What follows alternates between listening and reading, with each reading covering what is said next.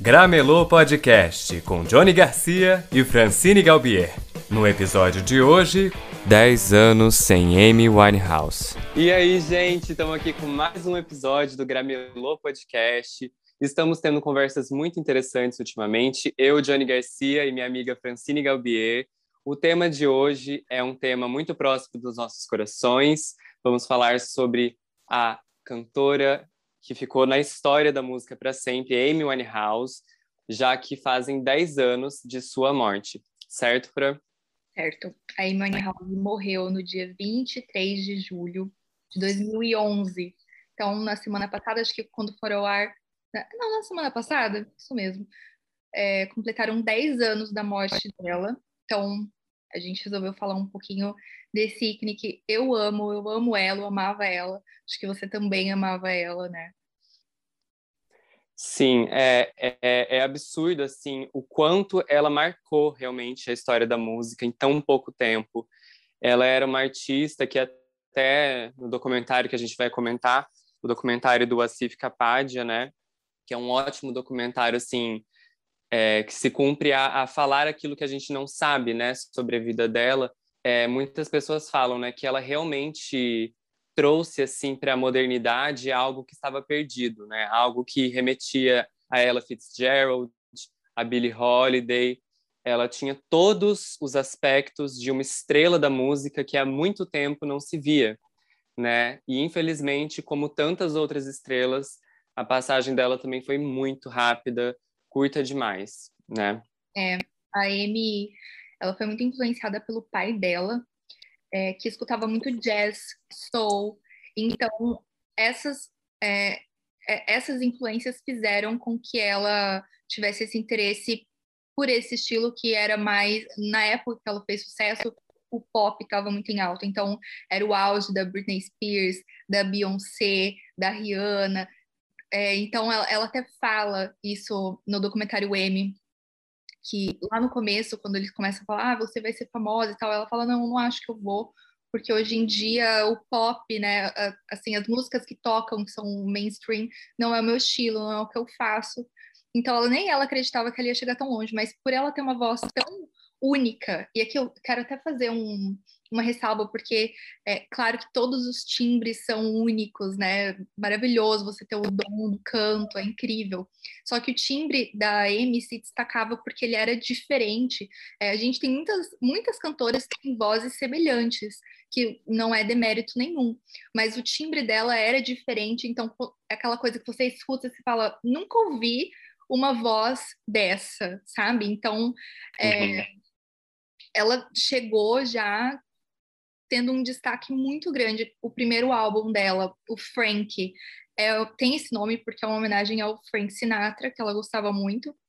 E foi um álbum onde ela já é, tinha composto a maioria daquelas músicas. Ela era uma cantora que escrevia as próprias músicas.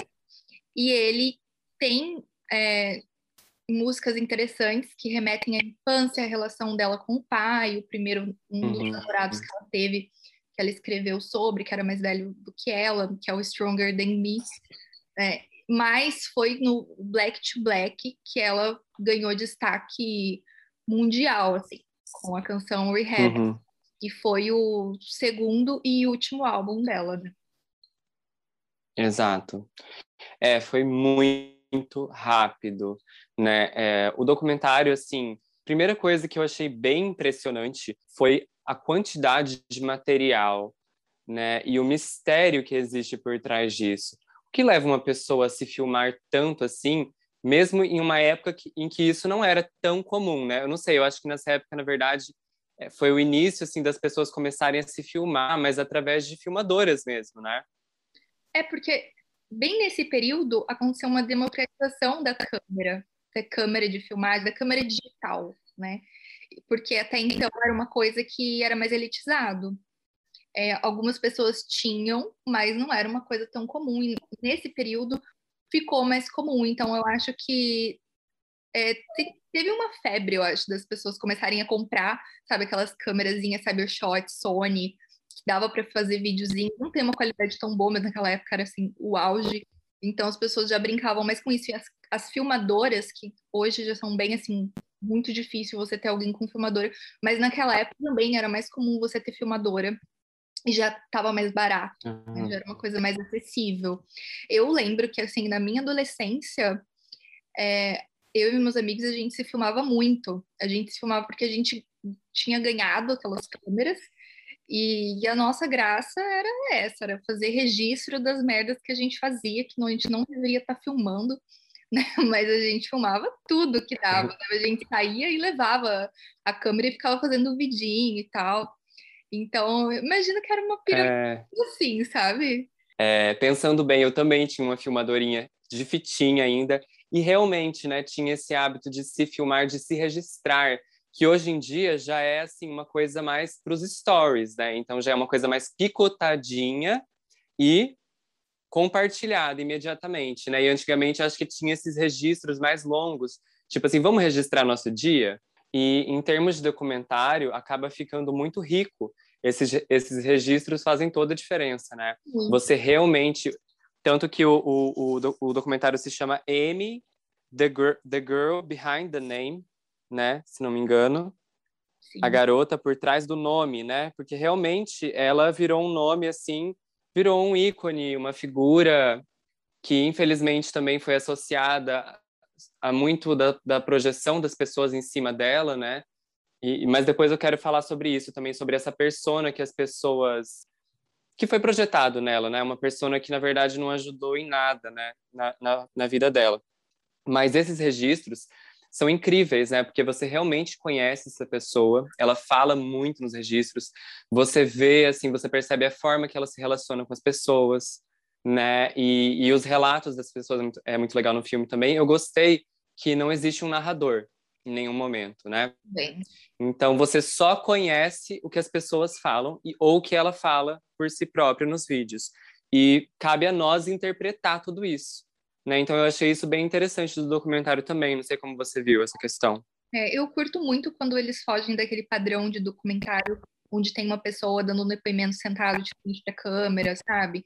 E ok, até é legal esse tipo de documentário também, mas eu acho mais intimista da forma como eles construíram a narrativa, que são os amigos próximos, as pessoas próximas que trabalharam com ela, e muitos deram um depoimento, até parece uma ligação, né? Tipo, não, eles não aparecem necessariamente, mas a gente sabe quem é que está falando, e eles vão é, costurando aqueles relatos de acordo com a biografia musical da Amy, né? Então a gente vê isso é, junto com a ela a jornada dela para se tornar uma estrela mundial, mas a gente vê ali como cada música nasceu, a situação é contada e aí vem a música, vem ela interpretando e tal, então a gente consegue ligar diretamente a composição ao que aconteceu na vida dela. E aí a, a gente fica muito assim mexido porque ela era uma artista artista artista, né? Naquele sentido de que ela a arte dela vinha daquele sofrimento, daquela dor que ela tinha e ela expressava tudo aquilo que sufocava ela em música, escrevendo, fazendo uma composição, e ela até fala isso no documentário que ela começou a escrever porque ela tinha depressão e era uma maneira dela se sentir melhor. E ela até fala assim, tem um monte de gente que tem depressão e não pode pegar o violão para se sentir melhor, e eu podia. Então é muito bonito, assim, ela procurou a cura na arte, que era uma coisa que ela precisava para existir, sabe? Ela precisava da música. A música era parte dela. É, pois é, e na verdade a fama, né? Eu acho interessante assim como apesar de tanta fragilidade, vulnerabilidade, ela tinha uma compreensão muito ampla das coisas, né? Desde cedo. E ela sempre colocou que a fama não seria algo que ela lidaria bem. Ela tinha já esse entendimento, né? E assim, na verdade, já dava para para pressentir isso, porque ela tinha uma estrutura muito frágil e o que eu percebo assim, principalmente a forma com que ela foi lançada em escala mundial, foi assim, não tinha como aquilo ter um destino favorável a ela porque a gente sabe, né, que o single que lançou ela foi Rehab, né? Então a forma que a gente conheceu, pelo menos eu me lembro até hoje, né, como eu conheci a Emily House, né, com essa persona do vício, né? Tipo assim, ela, ela já ela já colocou isso enquanto identidade visual, enquanto identidade nas letras da música. Sim, é... a questão é que assim, quando a Amy Winehouse ficou conhecida mundialmente, ela já tinha um problema com drogas e com, com bebida e é, bulimia, que eu, o que, inclusive, eu queria falar sobre isso, porque durante o documentário dela e toda a carreira dela, é, que inclusive é, entrou nesse ponto de decadência e auge ao mesmo tempo, onde ela foi se autodestruindo, mas ficando cada vez mais famosa, foi ao mesmo tempo que que a carreira da Britney Spears, né, que a gente falou sobre a Britney Spears no último episódio, é, mesmo, é a mesma época, 2006, 2007, 2008, o mesmo período. E as duas sofreram o mesmo assédio da imprensa, da mídia, de ter os paparazzis ali em casa, todo, sabe, tirando elas do sério, tirando a privacidade delas. Então, é, falava-se muito no caso da Amy House de que ela era uma drogada, de que ela era uma alcoólatra, todo mundo fazia piada disso, e falavam do peso dela, olha como ela tá magra, olha como ela tá não sei o quê. Mas ninguém falava que ela tinha um problema de bulimia, isso foi muito pouco, quase ninguém falava. Isso é dito no documentário que ela tem esse problema desde nova, é, a mãe dela fala, é, inclusive eles mostram imagens dela com mais peso, né, quando ela era adolescente, então, provavelmente foi o período que ela desenvolveu a bulimia. É, durante vários. Tem várias entrevistas e durante o documentário você percebe que ela tem um problema de imagem, que ela tem um, uma dificuldade de, de aceitar a própria imagem e ela é muito insegura com isso. E, e tem também uma parte muito triste em que eles falam que durante a gravação de ela estava gravando uns vocais para Black to Black foi quando eles perceberam que ela tinha bulimia porque ela pedia muita coisa para comer, depois ia no banheiro e vomitava por tudo. E ali que as pessoas começaram a perceber, né, os que trabalhavam com ela, que tinha alguma coisa errada com isso. Mas mesmo assim, ninguém falava, tipo, olha, a Amy House, ela tá doente, gente, ela tem depressão, ela tem bulimia, ela tem problema com drogas, né? Falavam muito assim, ah, ela é drogada, ela é uma drogada, uma bêbada, né? Era basicamente isso, ninguém uhum. falava, gente, ela tem é, três problemas muito sérios, né? Isso se reflete na aparência dela.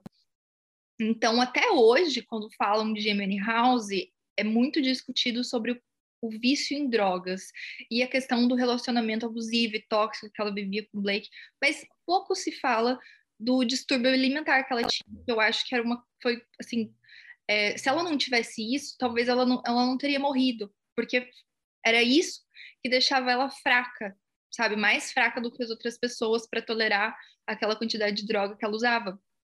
Então, se ela tivesse tido um tratamento no transtorno alimentar dela, se ela tivesse tido um amparo nesse sentido, sabe? Parece que as pessoas que trabalhavam com ela se importavam muito com isso. É, eu acho que são muitos níveis assim de negligência, né, como você falou. E desde muito cedo, isso o documentário deixa muito claro. Achei interessante a comparação que você fez, que faz todo sentido com a Britney Spears, mas a lista não para aí. A gente pode enumerar assim muitas celebridades, mulheres, né, que que foram vítimas desse período, que foi um dos períodos mais cruéis de, de abuso e exploração da mídia, né, nessa época.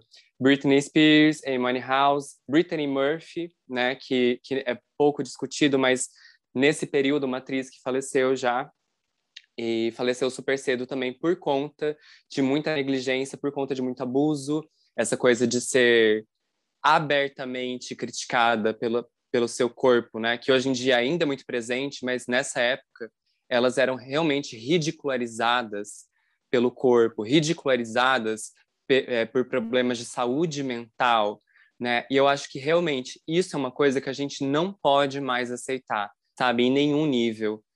É, porque isso matou ela, né?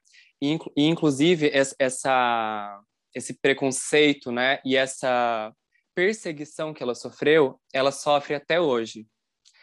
E eu, e eu não tinha dado conta disso até, inclusive eu estava esperando o um momento para compartilhar isso aqui com você, até eu falar que a gente ia falar sobre a Amy House, né, nos meus stories, e eu recebi uma mensagem eu, eu disse assim, né? É, hoje fa é, faz 10 anos que perdemos M, uma alma sensível e criativa que foi destruída pela mídia, né? E eu recebi uma mensagem assim: não, ela não foi destruída pela mídia. Ela foi destruída pelo abuso em drogas e imaturidade. Daí eu fiquei assim, gente, é, até hoje, tipo assim, ela literalmente morreu, sabe? Tipo, por que isso te incomoda tanto, né? Porque você ainda tem que nem a alma dela pode ficar em paz. Então, assim, eu fiquei muito chocado de saber que as pessoas ainda têm esse discurso de perseguição, né, para as pessoas que sofrem com, com, com abuso de substâncias, com vício. Eu acho muito triste que ainda hoje as pessoas falem sobre é, o vício em drogas e alcoolismo como se fosse uma escolha, sabe, da, da vítima, vamos colocar assim. A Amy Winehouse era uma pessoa doente. Ela não era assim, ah, sou drogada porque eu quero ser, e não, não, não. Ela usava aquilo como uma fuga da própria mente. Ela precisava se dopar, ela precisava daquilo para se sentir bem, né? É triste falar isso, porque assim, as pessoas acham, tipo, ah, eu vou ser viciada em crack porque eu quero. Ninguém quer ser viciada em crack, gente. Isso acaba com a vida de uma pessoa. Ela era uma cantora rica, famosa, que tinha tudo e ainda assim se sentia infeliz, se sentia é, sozinha, se sentia vampirizada, sabe, pelas pessoas em volta. Ela já vinha de um histórico familiar conturbado, ela tinha relações é, emocionais conturbadas, ela se apaixonou por um cara que era um bosta e parecia que ela tinha uma dependência dele também num nível assim que não é absoluta, um nível completamente doente. E a relação deles era muito baseada no uso de drogas, então assim, é, não é uma escolha, né? As pessoas falam assim, ah, não, ela morreu porque ela era viciada em drogas. Sim, ela era doente, ela, o vício em drogas é uma doença, né? É, uma, é um problema psicológico grave e que deixa até de ser. É um sintoma, né? É, deixa de ser, né? Porque assim, vem da depressão dela. Ela tinha depressão, usava drogas, começou a ficar viciada em drogas, aquilo se torna um problema biológico, porque o corpo dela necessita daquela substância. Chega um momento que, se ela não usa aquela substância, ela já não consegue mais se manter é, aparentemente bem é, sabe? E ela bebia muito, tanto que ela morreu por causa do álcool, né? Ela teve uma toxicidade etílica que fez o coração dela parar. Nossa. Combinado. E, e isso aconteceu por causa da condição dela de ter bulimia desde novinha. Então, assim, são muitas questões que não tem como você olhar para uma pessoa dessa e pensar essa pessoa é culpada, sabe? Ela é uma vítima. ela não é culpada. Com certeza. É, não, como sempre, como sempre, as pessoas sempre veem a superfície, né? Então elas veem assim os sintomas, né? Então a, a Britney Spears, ai, raspou a cabeça, ai, meteu o guarda-chuva no, no, na janela do paparazzi. A Money House, nossa, foi vista usando crack e tal. Mas assim, ninguém vê a raiz dos problemas, né? Ninguém. Será que era tão difícil imaginar o porquê ela foi tão longe assim? Eu não acho não acho que seja. Mas para além, para além do que ela sofria, né, é, da ridicularização absurda, né, que no documentário mostra assim, e a gente nem precisa assistir o documentário, é só lembrar do Pânico na TV, né? Que era um programa que ridicularizava ela o tempo todo, criava personagens. E eu lembro disso até hoje, inclusive, gente, antes da gente fazer o podcast aqui, a gente estava assistindo o último show da Amy, né? Que é assim muito difícil de assistir esse vídeo, é uma coisa que dói muito de assistir. Você vê assim uma pessoa totalmente vulnerável, totalmente fora de si. E eu lembro desse vídeo ter sido ridicularizado no programa.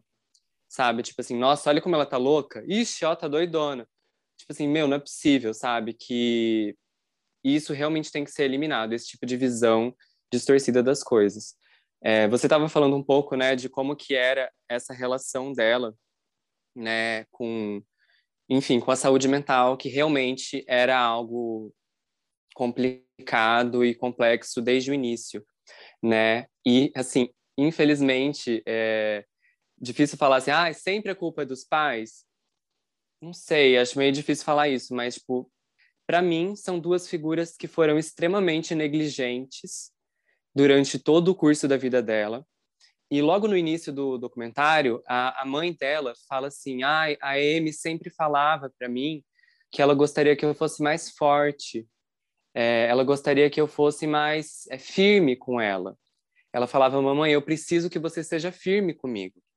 E isso ficou na minha cabeça porque eu acho que para uma criança falar isso, eu acho que na verdade ela não estava querendo dizer assim, é, seja mais rígida, me corrija, e sim na verdade seja mais presente, seja mãe, né? Coloque os limites e, e colocar limites é, não é ser rígido, assim, ser bravo. Colocar limites é você literalmente dar para aquela criança um senso de existência, um senso de, de, de criatividade, perceber o próprio corpo, né? Vem, vai da alimentação. Então, com certeza, tudo isso foi feito de forma muito precária.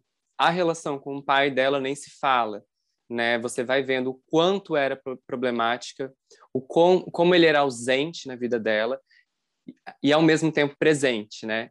Como ela projetava nesse pai uma série de coisas e como ele sempre é, tinha uma conduta extremamente ambivalente com ela, né? Do tipo assim, se afastar e de repente voltar, estar sempre presente nesse período de derrocada dela e, e até ser responsável né, por tudo isso. Quando ele, por exemplo, leva uma equipe de filmagens para a pra praia em que ela estava tentando se desintoxicar, né? E se desintoxicar envolvia também se desintoxicar dessa mídia tão abusiva. E ele vai lá e traz uma equipe de filmagens.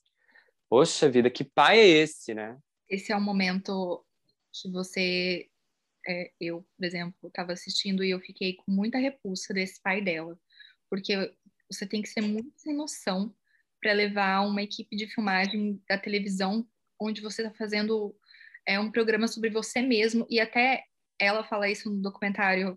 É, tem, eles têm mais ou menos essa discussão assim que ela fica uhum.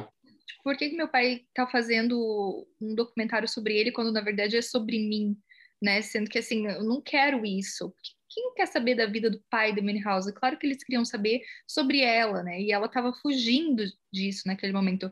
Ela vai para depois que o Blake é, vai preso em 2008 por aí, ela vai para essa ilha Santa Lúcia no Isso. É, e ela ia passar só uma, duas semanas ali. Ela acabou ficando seis meses. E foi um período em que ela conseguiu se desintoxicar da heroína, do crack, que ela usava muito com o Blake. Então, ela estava ali como se fosse um refúgio mesmo, sabe? Vivendo uma vida simples, né? Tipo, acorda, vai para a praia, fica ali com os amigos próximos, a família. E aí vem esse pai totalmente sem noção que ela convida para ir ficar perto dela e chega lá com uma equipe de televisão, uma coisa completamente é, desrespeitosa, tantos níveis e uma falta de noção para um pai, sabe? Se fosse uma pessoa X, um amigo, sei lá, uma pessoa deslumbrada que talvez você não ache que vai ter tanta consideração, que tá ali porque quer tirar um pouquinho dela, da fama dela, mas o próprio pai, sabe? Aqueles momentos que você olha e fala: esse pai, ele tem sim, ele tem alguma culpa. E quando é, ela, eles tentam internar é. o, a primeira vez que tentam mandar ela para o rehab, que é a situação em que gera essa música, o rehab, de onde ela teve a inspiração, é, também foi o Ah, pois é.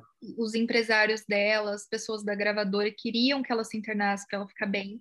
E o pai vai lá e fala: Não, você não precisa ir para reabilitação. Quando ela claramente precisava sim ir para reabilitação.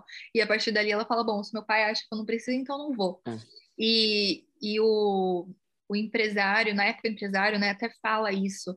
Bom, se ela tivesse ido, talvez a gente não teria o álbum Black to Black, mas eu preferia não ter o álbum Back to Black e ela ainda estar viva, né? Porque talvez era tão começo da carreira dela, ela não tinha ficado mundialmente famosa, que talvez ainda dava tempo de recuperar ela. E a partir do, do Black to Black, não dava mais para recuperar ela, né? Ela tentou, ela foi várias vezes para reabilitação, ela chegava, ficava um pouco embora, isso é falado também, ela, eles tentam, né? Depois ela tenta, mas ela não consegue mais. Então, é, nesse momento que você comentou, quando o pai vai para essa ilha, é o momento onde ela fica mais tempo sã. E parece que aquele é o ponto que desestabiliza ela de novo, porque a partir dali ela vai embora, ela indo embora, ela já volta a usar droga. É, o que ela não estava conseguindo lidar de forma nenhuma é com as agendas, né? E, e assim, é, é bizarro, gente, que mundo é esse? Não é possível. O dinheiro, né? Sempre comandando tudo. Ele, ela assim, não, ela tem que ter, ela tem que ir para turnê. Ela precisa ir. Gente, quantas artistas não entraram nessa? A Jenny Joplin teve um destino muito semelhante, essa coisa, não, você precisa, nós já pagamos, já, eles já estão. Eu falo, gente, mas como assim um ser humano? Tipo assim, segura ela. E, e assim, eu me, me identifiquei muito, na verdade, com os amigos e as amigas dela, né? Que acho que tiveram, sim, uma participação, assim, legal na vida dela. A sensação, assim, eu só queria trancar ela na minha casa para poder fazer o que eu queria, né? Eu queria poder ajudar. Mas essas entidades, né, é, da música e da indústria eram muito maiores do que isso, né? E isso que você falou do pai, que é, é a primeira situação que você vê assim a negligência. E daí, gente, quando eu falo isso, não é quando ela começou a usar drogas. Você pode supor quem foi esse pai, quem foi essa mãe antes, muitos antes disso, porque ela teve depressão durante toda a adolescência e, e, já tinha um histórico, né, uma relação complicada com as substâncias químicas, né? Você falou da questão da maconha. No caso dela, ela realmente, eu suponho que ela fazia esse uso como um sedativo mesmo, né? E ela até relata que ela, tipo assim, fumava maconha o dia inteiro e era para isso que ela queria morar sozinha, né? Então, assim, eu acho que ela realmente já tinha um histórico de querer se sedar, se anestesiar, sair, é, e, e, essa relação de projetar nas pessoas coisas muito grandiosas, né? Então isso é, é, é, algo constante na vida dela que ela fez com o pai dela, ela fez de certa forma com os amigos, porque você vê que em vários momentos na, é, na história dela ela recorre aos amigos como se ele fosse como, como se eles fossem também heróis, né? E fez infelizmente com esse porcaria do Blake que foi assim a, a derrocada total da vida dela, né? Junto com a, com a fama também, né? Ele veio com combo. É, antes da gente falar do Blake, eu só queria comentar uma situação muito triste que também dá vontade de, de chorar quando você assiste o documentário. É, que a gente está chegando próximo do momento em que ela não aguenta mais mesmo. E ela tinha acabado de ficar, ela estava no sentido de ela estava limpa de drogas pesadas. Ela não estava usando heroína, nem crack, é, nem cocaína, mas ela estava. É, e, e, esse momento ela, ela, tá, ela bebia ainda, mas ela tinha melhorado. Porque ela vai no, no médico, né? E eles falam para ela que se ela continuar bebendo, o coração dela não vai aguentar. É uma coisa assim, ou você para de beber ou você vai morrer. E aí vem essa situação de, de turnê em que ela tinha acho que oito shows, seis shows, alguma coisa assim, é, em contrato e que ela não quer fazer porque ela não quer mais cantar essas músicas, né? As músicas do Black to Black já fazia muito tempo que aquele álbum tinha sido uhum. fazia uns dois anos por aí e ela tava que, que inclusive é um álbum totalmente associado ao Blake, né? É, muito associado ao Blake, então eu imagino que para ela não era é, psicologicamente, sabe, não era assim, não fazia bem mais para ela cantar aquelas músicas que remetiam a tantas coisas que ela estava tentando deixar para trás, mas ela é obrigada a fazer essa turnê e aí o que acontece? É, ela toma um porre um dia antes, ela tem um voo para para fazer um show e ela não quer ir, então o que, que ela faz para não ir? Toma um porre daqueles, né? É, na tentativa de fugir daquilo, de que as pessoas vejam a situação uhum. e falem, não, ela não pode fazer show. O que eles fazem com ela? Eles pegam ela daquele jeito, completamente embriagada, desmaiada, colocam dentro de um carro e a hora que ela acorda, ela já tá no aeroporto, sabe? Então, assim, é muito, é muito, cruel, porque, assim, foi uma tentativa dela de fugir daquilo, voltando para uma coisa que ela sabia que poderia matar ela, sabe? Que ela já estava consciente de que ela não podia mais beber daquela maneira, que aquilo era muito perigoso para o coração dela. Ainda assim, ela preferia isso do que fazer o show, sabe? Então, assim, você pensa, uma artista como a Amy House, com todo esse talento, que prefere morrer ao subir em cima de um palco e cantar o maior álbum da carreira dela. Para você ver o nível, né, da depressão mesmo da pessoa. Claramente ela não estava bem. E o pai dela, que nesse momento a gente eu falo do pai porque a mãe é tão ausente que a gente mal vê ela falando. É, mas é exatamente, é, também tem uma figura bem complicada aí nessa história, eu acho. Uma mãe, assim, não gosto de usar esse termo, porque, né, não sei, mas parece uma mãe fraca no sentido de que não se, não estava se impondo aquilo de maneira é. nenhuma, né? E já o pai não, o pai tentava participar mais, mas ele permitia tudo. Então o pai poderia virar e falar, não, ela não vai ponto. Mas ao contrário, ele uhum. chegava e falava: Não, o que, que eu posso fazer? Os amigos dela chegavam e falavam: Ela não pode fazer. E o pai virava e falava: Bom, mas ela tem contrato, o que, que vocês esperam que eu faça? Tem contrato, ela tem. É, e é um. Tá marcado, o pai dela Isso. era essa pessoa. Hoje em dia não é mais aceito. Hoje em dia os próprios fãs viram e falam: gente, pera, tem alguma coisa errada. Ah, eu não sei, sabia? Eu não sei se é assim, não. Eu acho que tem uma série. Mas hoje os próprios série... anunciam isso, sabe? É, é. Tem, não, tem uma série de, série de coisas que são mais problematizadas e que existe uma consciência maior. Mas a questão é que ah, tem muita malhação ainda, o cancelamento, né? Eu acho que essa coisa do cancelamento do, é, e, e essa ideia de que ah, essa pessoa, tudo bem a gente destruir a vida dela sabe? Tipo assim, esse aqui a gente pode destruir, entendeu? Esse aqui a gente não pode, ó, esse aqui a gente vai preservar, esse aqui merece. Então eu acho que no futuro isso vai ser revisto também, sabe? Até que ponto a gente Isso aí é totalmente black a gente pode lamento. Totalmente, é. Então, é, hoje o negócio mudou um pouco, assim, é, é, até que ponto a gente pode escolher quem merece ser é, destruído, ser cancelado, ser humilhado, e quem merece ser preservado, né? É. Mas é, esse pai da Amy também, muito iludido em relação a esse sucesso e com essa ideia, ele comprou a ideia de que a filha era uma estrela. Ela não queria que ele fizesse isso. Ela não queria ser uma estrela. Entendeu? Ela queria ser uma cantora de jazz. Ela não queria ser vista assim. Exato. É, o pai dela queria, né? O pai dela lançou um álbum depois que ela morreu. Ele queria ser musicista. É, é. é. Assim, gente, o que tem nessa indústria musical de pai que queria ser famoso e daí não, não é, e aí pega o filho pequeno e talentoso, explora ao máximo, sabe? Eu até tinha comentado com você no WhatsApp, é, a, a Beyoncé é a única, assim, que a gente tem conhecimento que teve um pai que explorou demais ela, assim, que era um pai muito absurdo, e parece que ela tá ok, né? Que ela não teve nada assim, não, não tem que mas ela também é mais fechada. A gente não fica sabendo muito da. É, eu não realmente eu não tenho conhecimento. Ela é bem mais assim, mas ela parece uma pessoa mais centrada, digamos assim, né? Que tem mais autocontrole é. da própria vida e tal. Mas fora ela, a gente vê outros artistas que a própria Britney Spears, né? Teve um pai assim que foi negligente, mas depois estava ali vampirizando.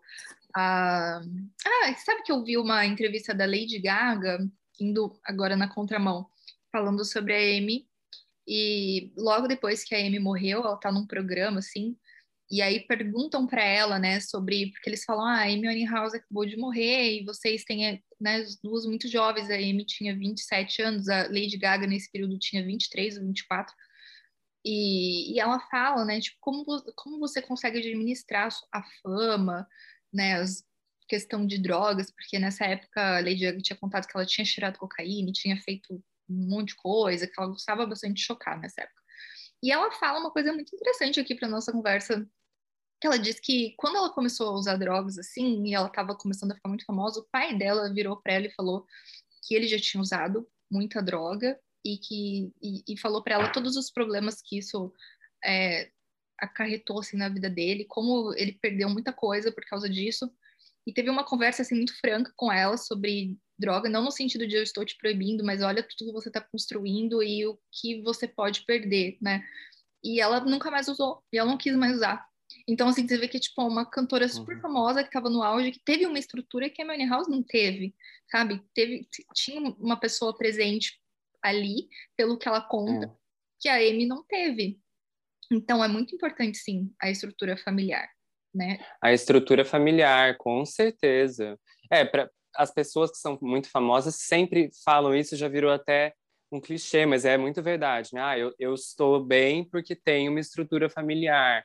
e tal. E realmente ela não tinha, né? E é, o, o, inclusive você falando dessa questão da de estrutura e tal, eu lembrei do mapa astral dela, né? Que é Virgem com ascendente em Capricórnio. Então, assim, e isso aparece muito né, nessa questão dela ser extremamente detalhista, extremamente crítica consigo mesma em relação a tudo, em relação à aparência, voz. E uma, uma das partes que mais me marcou no documentário, que até fiquei bastante emocionado, foi a gravação dela com o Tony Bennett, né?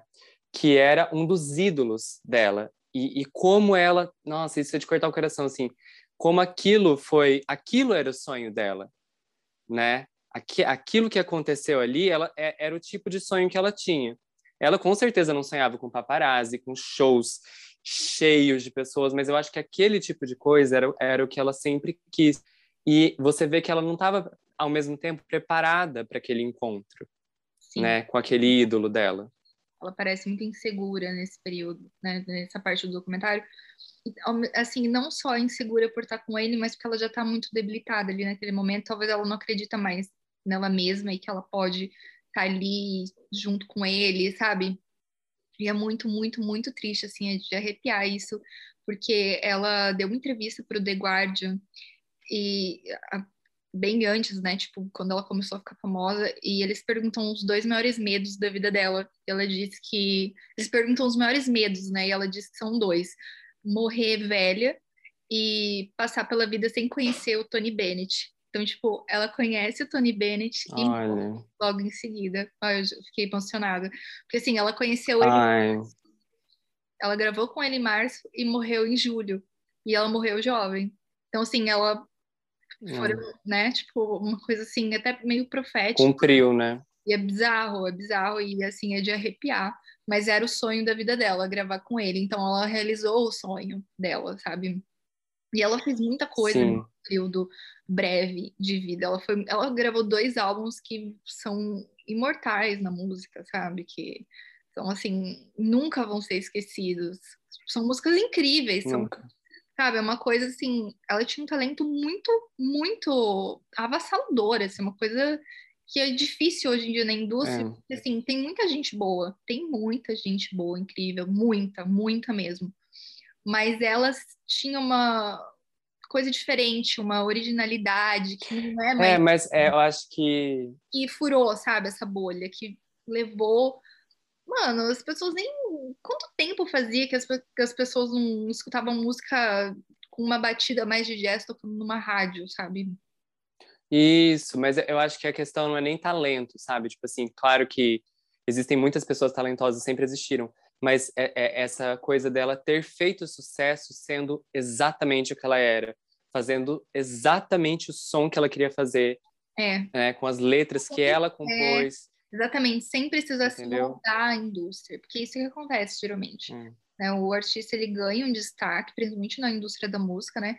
E ali começa a ser meio que moldado pela gravadora, vem, né? Tipo, você perde um pouco da autonomia, porque você vai para o que o negócio que vai vender.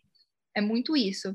E ela isso. já fugia disso, tanto que ela sai da, da gravadora, né? Quando eles começam a cobrar muito dela, ela, tipo, foda-se vocês, aqui, o, esse cara aqui que é o meu promotor vai ser meu segurança agora.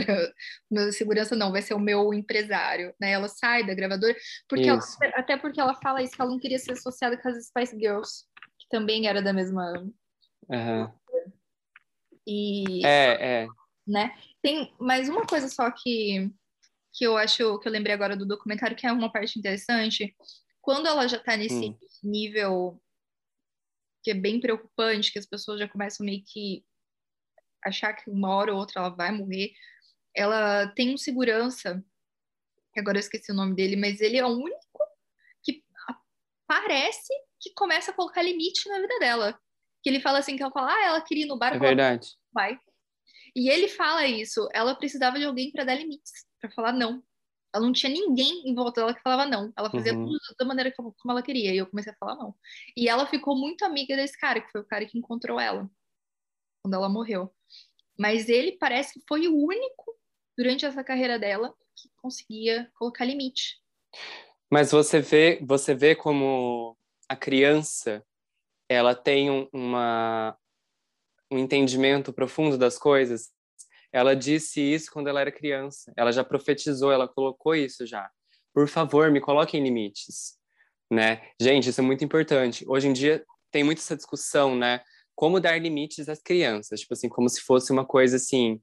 É, você já, já tem aquela figura daquela, daquela, daquela mãe, daquele pai bravos e tal, mas colocar limite é para tudo, não é, não é, é você virar uma ditadura, mas é você dar para a criança o senso de realidade, né? Dados de realidade.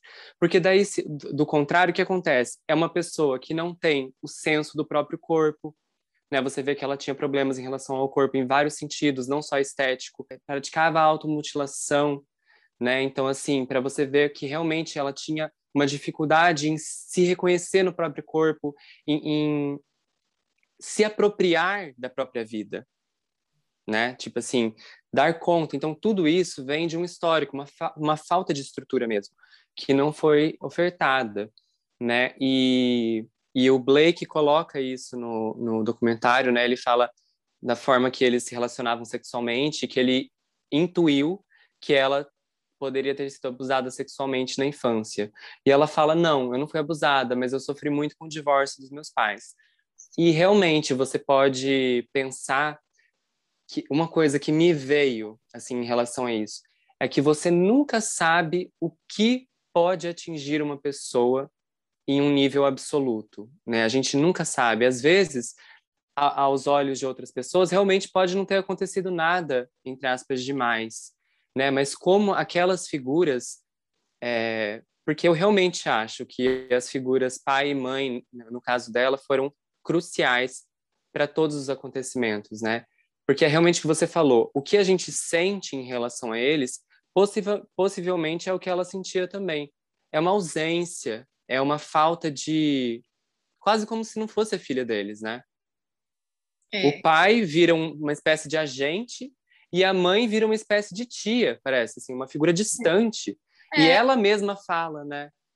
A, a própria mãe fala, a, a, mãe fala, assim, em relação à mãe dela, a avó da Amy a minha mãe não era maternal comigo.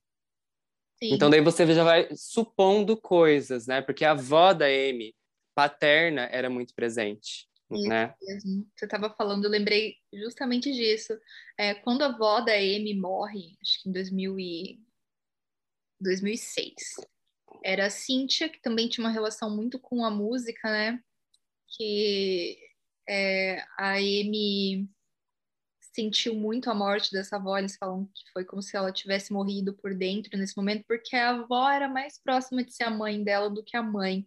E a, a avó também era mais próxima de ser a mãe da mãe dela do que a, a avó materna dela. Isso é falado pela mãe. Exato. Dela.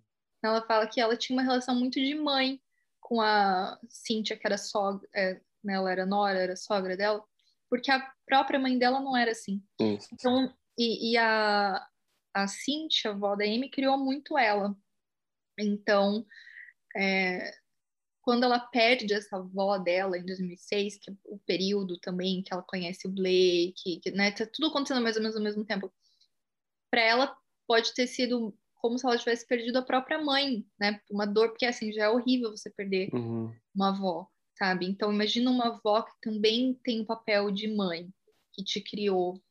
Então, é. Claro que isso teve um impacto muito grande, deve ter agravado muito a depressão dela. Com certeza, é, e, e, é relatado, né, como, como aconteceu uma piora no quadro geral, assim, dela, por conta dessa morte. Foi Mas também que porque... Ela, que eles tentaram colocá-la na reabilitação e o pai falou que não precisava. Isso. Exatamente, nossa, é essa cena, e assim, ele fala até, né, ah, nós poderíamos ter salvado ela ali. É, e, e, até falou, ah, mas não teríamos o Back to, back to Black, né? É. Eu acho que para ele, não sei, a, a, visão que fica assim para mim é que para ele valeu a pena. Eu acho que ele queria ele queria uma filha estrela, ele queria uma filha na calçada da fama. Ele até não sei, fiquei com essa sensação ele deu uma entrevista para a BBC, porque eles lançaram um novo documentário que eu, gente, como eu procurei esse documentário para assistir, que é o Reclaiming Amy, que dizem que nesse documentário tem entrevistas dela que são exclusivas, assim, coisas, material que só a, a família tinha, sabe? e eu não, realmente não encontrei ainda, eu quero ver, mas o pai deu uma entrevista para a BBC por causa desse documentário e ele diz, eu até postei isso na nossa página, que muita gente até hoje diz que ele foi responsável, que ele que matou a Amy, que, que ele tentou... É, não, não, não é por aí.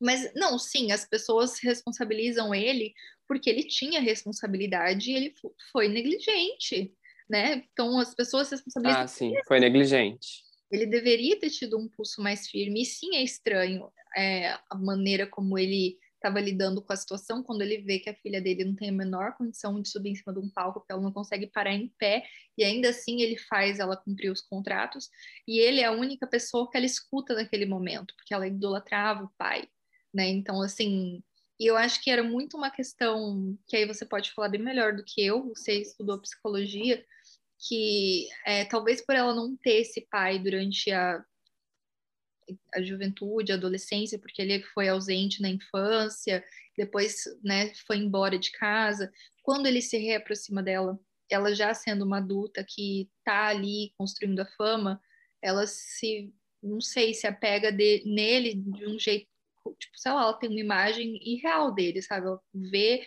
ela tem uma imagem, ela projeta nele uma coisa que ele não é, entendeu? Porque talvez ele só assim. E aí, ó, tô falando aqui, gente, totalmente supetão, tá? Não tô decretando nada, que eu não sou juíza de nada aqui. Mas um pai que fica ausente a sua adolescência, a sua juventude, só retorna, só se aproxima de você de novo quando você tá famosa e rica, sabe? É, e ainda permite que você continue se autodestruindo, não sei. Né? Para mim é tudo muito estranho, muito esquisito. Uhum. Muito...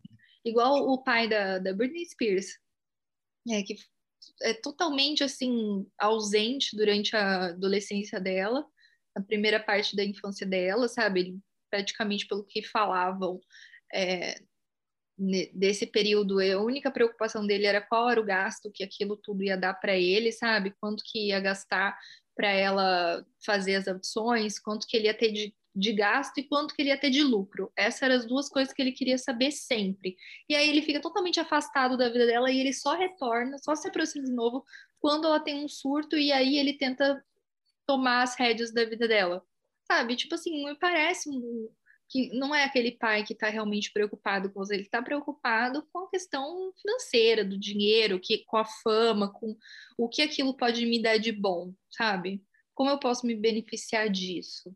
Então, é por isso que eu acho que as pessoas responsabilizam ele e ele refaz essa reclamação e diz que ele tentou tudo bem. Não estou dizendo que ele não amava a filha dele, mas ele foi sim negligente, né? Ele tinha que ter tido um pulso mais firme como pai, não como um empresário, nada, como um pai mesmo. Ah, sim. No caso, no caso da Britney Spears, a gente nem vamos falar de pai, né? Que na verdade eu acho que é mais isso. Assim, no caso da Britney Spears, a gente realmente tem um monstro, né? É, é, no, no caso da Amy House, para mim são perfis parecidos, assim, mas é, eu acho que a Amy tinha essa coisa que você falou da idealização, né, do, da figura do pai. Na verdade, eu acho que ela, ela tinha uma, uma vulnerabilidade tão intensa que ela se agarrava no que estava próximo. Então, para ela, assim, eu acho que era mais fácil. Até ficou claro isso numa parte, até mesmo antes da fama que é, aquele, é essa hora que, que ela poderia ter sido internada antes da fama, em que ela fala: Eu vou aonde meu pai quiser que eu vá. Isso é o que? É uma, é uma criança que existia ali, né? Talvez querendo repetir, querendo re, repetir algo que ficou no passado, algo que não foi feito, né? Então você vê, ela fez isso a vida inteira dela, né? E, e as, só que assim também, várias figuras é, entre aspas, parentais foram surgindo. Os amigos. Agora eu vou cuidar da Amy. Agora pode deixar comigo, agora sou eu. De repente, o, o segurança, o Blake, querendo ou não, que fez essa função, mas assim, fez uma Nossa, coisa terrível, Blake, né? Olha, parece um ex Destruiu. É, ele. Destruiu tudo. Vamos falar do Blake, porque ele é uma figura muito importante é, que a gente tem que falar. Uhum.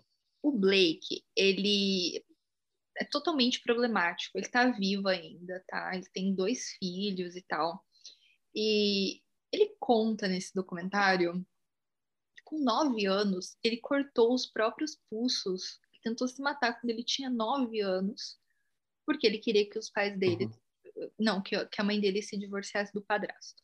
Então, assim, só por esse depoimento você já vê que, assim como a Amy, o Blake tinha problemas psicológicos profundos que vêm desde a infância, né, que vem assim, e, e isso causava nele um comportamento autodestrutivo. Então juntou os dois e era impossível, sabe? Eles eram não era uma relação tóxica, eu acho que era, era mais do que isso. Era uma relação mortal. Eles era mais. É. poucos, entendeu? Os mortal, exatamente. Iam se destruir, eles estavam se destruindo juntos. Tanto que quando a Amy fica é, limpa em Santa Lúcia, ela, o Blake fica com ciúmes e pede o divórcio. E ela dá uma declaração do tipo, ah, tá, nossa relação é baseada em usar drogas. E ela fala isso nesse momento porque eles estavam é, separados e ela estava sã. Mas logo em seguida eles já retornam, sabe? Tipo, eles já voltam, eles reatam. Porque mesmo quando eles não estão mais juntos, eles estão, né? Eles continuam mantendo contato e tal. Então era uma... É, isso eu não sabia. Era uma dependência que eles tinham que não era uma coisa de ah, eu te amo, você me ama e você é o amor da minha vida. Não, era como se um fosse uma droga pro outro também, sabe? Eles não conseguiam ficar sem, mesmo eles sabendo que aquilo lá estava acabando com eles. É, teve um episódio em que ela se corta, ele se corta e eles contam que eles se mutilavam como meio que uma prova de amor. Claro que isso não era uma prova de amor. Era uma relação muito doente. E não tinha como proibir, né? Como é que, como é que as pessoas vão chegar pra Amy House e falar você não vai namorar esse cara? Que esse cara tá acabando com você. Talvez era o que deveriam ter feito, mas não tinha como proibir. Então parece que assim, ela encontrou alguém tão perturbado quanto ela, e os dois entraram numa uhum. rota de destruição que eles achavam que aquilo lá era amor, e não era, sabe? É, pois é, então, é uma, é tão, tão difícil né, compreender, mas algo que também não é, não é tão raro. Existe, existe muito isso em, em diferentes níveis, né? E é um nível de projeção também, né? O que cada um projetou no outro, né? Eu acho que, assim, estava bem claro é, qual era o perfil, né? De ambos. Eles sabiam, eles intuíam, assim, o que eles iam encontrar também nessa relação. E como ela, ela, ela, ela usou, e essa parte foi uma parte que eu falei, nossa, como a arte e a, e a criação, ela ultrapassa os limites, né? É, quando ela estava no pior momento, assim, da vida dela, um dos piores com a relação dele, ela literalmente se recuperou só para escrever o álbum, né? Foi tipo assim, opa, deixa eu só parar um pouco para escrever o álbum e continuar, Sim. né? Isso, assim, óbvio que a gente não pode romantizar nada disso, de forma nenhuma. Mas é muito interessante, né? Como isso pode ter acontecido, né? E, e muito difícil de entender também, né? É, isso que você falou do Blake, que ele não era fiel, pior do que isso, quando ela conhece o Blake, que inclusive era, parece que estava no show do Libertines, com a banda lá de Londres. Isso. Aqueles carinhos que tem tudo, tudo mesmo estilinho do Blake, tudo aqueles carinhos que você olha e você fala, esse cara, é esse cara vai dar problema, aquele cara que é uma briga em bar, sabe? Aquela coisa assim. E, Isso, aham. E aí eles já ficam e tal, e ela começa a ficar com ele, eles ficam seis meses, e é uma coisa tipo assim, nossa, amor avassalador, aquelas paixões, nananana. e de repente ele avisa ela que ele tem uma namorada e que ele vai ficar com a namorada. Então, quer dizer, ela foi a outra durante um período sem nem saber, e isso gerou nela uma que a amiga dela conta uhum. que ela ficou completamente obcecada com o Blake. Isso. Ela ficou, assim, ela se acabou. Foi quando eles pegaram ela pela primeira vez. É, assim, numa em depressão. Depressão profunda. E, e ela escreveu Black to Black, narrando essa situação, né, contando essa situação. Mas aí você já vê que o Blake, ele não valia muita coisa. E aí ele some, né? Tipo, fica ausente da vida dela. E ela estoura com o Black to Black. E ele volta. Isso. Então, é. Então, assim. Exatamente. Uma coisa muito que me pegou do Blake é. Eu queria assistir o documentário. É, Tem outro documentário da Amy, eu esqueci agora o nome, ver se eu lembro aqui enquanto eu falo. Mas é um documentário que eles contam que é, o The Sun publicou, eu te contei isso no WhatsApp. O The Sun publicou um vídeo da Amy fumando crack, que foi um vídeo caseiro, e, e, eles ficavam se filmando mesmo, nesse período, a gente falou disso no começo do podcast. Uhum. É, um vídeo dela, e, e, foi um escândalo, porque nessa época as pessoas não sabiam que a Amy estava usando crack, né? E é, acham, né, rumores de que foi o próprio Blake que vendeu esse vídeo, porque ele vendia informações da Amy para os jornais para conseguir dinheiro. Então, assim, Meu Deus. fazer isso para conseguir dinheiro para comprar droga, sabe? Porque uma pessoa que é uma viciada em droga pode ser capaz de coisas assim. E a Amy sempre perdoava ele. Uma cena, tem umas cenas dele que dá para você ver bem o perfil também.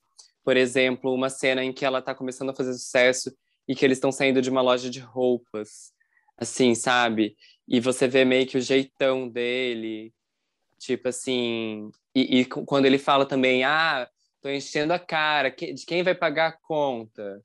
É Money House, não sei o quê, né? Quando eles casam, aí ele tá fazendo um vídeo, tipo, deles falam, ah, o que, que vocês fizeram hoje dele? Ah, a gente foi isso aqui, a gente meio que. Ai, teve um cara que falou que a gente. É, sei lá, ele conta de um jeito meio debochado que ele tinha casado com ela, sabe?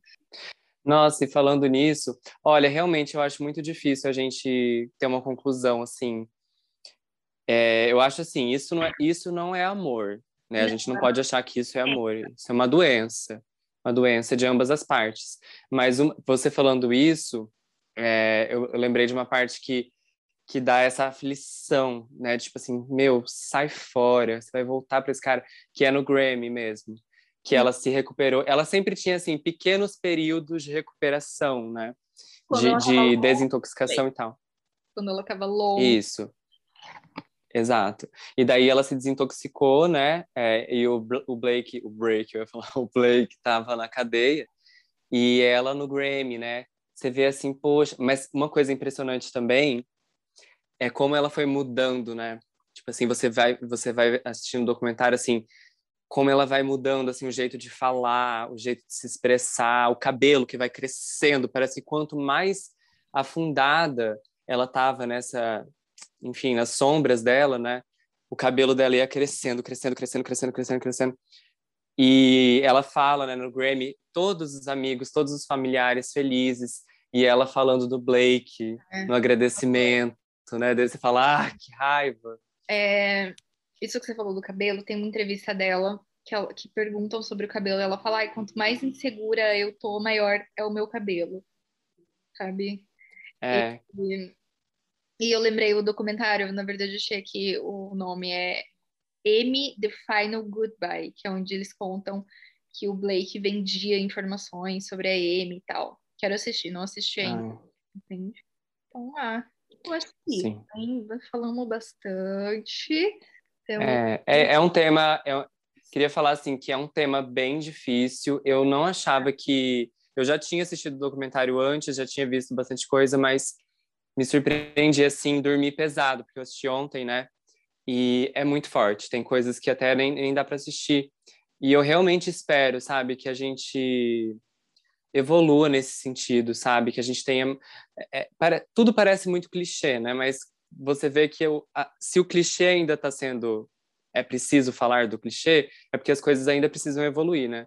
Mas gente, não é possível que a gente não tenha esse nível mínimo de empatia com as pessoas, sabe? Se, sejam elas figuras públicas ou não.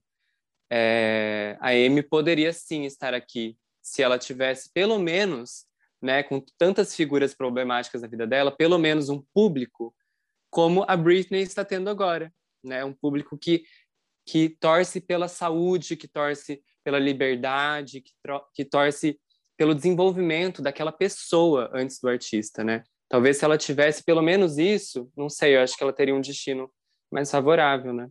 É, eu acho que o público foi muito não conseguiu entender o que estava acontecendo com a Amy House e muito por causa dessa construção que você citou no começo, que foi uma coisa feita por, por ela própria, sabe, da de, da, da persona Amy House como alguém. Isso. Eu até comentei isso com você. Quando a gente só vê Amy House ali, sabe, e escuta as músicas dela e você pensa, porra, ela tem uma personalidade muito Rihanna, né? Tipo, foda-se tudo, eu sou forte, eu me garanto e tal, mas ela não era assim, ela era uma pessoa frágil, vulnerável, e ela foi engolida é. por esse mundo que ela não queria fazer parte de maneira nenhuma. E eu acho que é muito triste o que a gente vê, sabe, nesse documentário, porque a gente vê uma estrela, agora vou poetizar, mas é bem isso, a gente vê uma estrela se apagando, sabe? Alguém tinha muita Exato. coisa para mostrar ainda, tinha muito talento, poderia, assim, eu não consigo imaginar a Imani House no seu auge, nos seus 40 e poucos anos, depois de muito tempo, sabe, de carreira e maturidade artística, o que é que ela Ah, exatamente. Sabe? Eu ela... queria, então... É. Ela fez tudo isso aos 27 anos. Imagina o que ela faria com mais tempo. Ela tinha Exato. para mostrar ainda, mas a gente perdeu ela. É. Que é uma loucura, né? Que eu, eu com 25, assim, né? Fico imaginando assim, nossa, gente, que maturidade eu teria, né, para lidar com essas, com essas coisas todas. E acho que as pessoas deviam se questionar isso também, se colocar no lugar, né? Tipo assim, quem você era com 27 anos? Eu não Mas eu gostaria. Nessa idade, é, eu não teria maturidade para lidar, eu não ia aguentar. Paparazzi na porta da minha casa, não dando espaço para eu fazer nada. E eu, no primeiro mês de fama, já tinha batido nos paparazzi. Eu não ia aguentar. É, é. Durou muito tempo para ir para agressão dos paparazzi, porque imagina você Gente, você não consegue fazer nada, você não consegue colocar a cabeça para fora de casa sem ter uma câmera. E naquele período, é, eles vendiam foto, né? Porque hoje em dia não sei como que é, vende foto ainda, mas hoje em dia é muito mais democratizado no sentido de que você pode, você, Johnny, pode tirar uma foto de alguém na rua, uhum. por acaso, né? Todo mundo tem um celular, todo mundo tem, mas naquela época não. Naquela época eram os fotógrafos, né? Eram os paparazzis e eles vendiam por preços assim exorbitantes essas fotos. Então, era muita gente, aquilo lá dava muito dinheiro, aí vendia muito, é. sabe? Então, é... E quanto mais, quanto pior ela estivesse, mais dinheiro mais eles ganhavam. Quanto pior a situação dela na foto, mais dinheiro.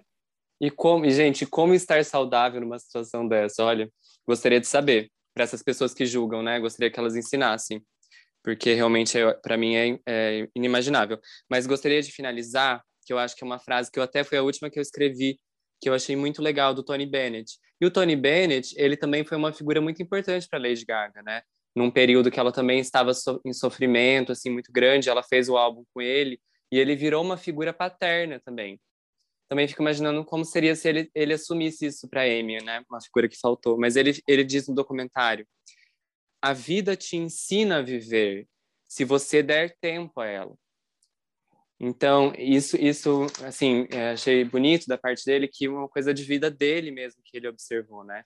Eu gostaria que ela tivesse continuado para que a vida ensinasse ela a lidar com a própria vida, né? Então, tipo assim, que realmente foi o caso de também muitos, muitos artistas que passaram por esse momento muito conturbado e conseguiram encontrar o seu lugar, né? Infelizmente, não foi o caso dela. É, infelizmente. Bom, então é isso, gente. É isso. Temos mais um episódio. É, escutem os nossos outros episódios que estão disponíveis. Já falamos de Cruella, de Loki, do caso Britney Spears, falamos de WandaVision, falamos de Viva Negra e agora, muito obrigada a quem chegou ao final desse episódio sobre a Amy House. A gente está preparando bastante conteúdo legal, né? Vamos falar da Britney Murphy em breve. É, Isso. Falar... Não vou dar mais spoiler, vou dar só esse spoiler para vocês. e nos sigam nas nossas redes sociais. É arroba Johnny Garcia 4, né? No lugar do, do A. Do A, aham. Uhum e arroba Francine Galbier. E também sigam o Gramelô Podcast, arroba Gramelô Podcast no Instagram. Voltamos na semana que vem. Muito obrigada. É isso aí. Obrigado, gente.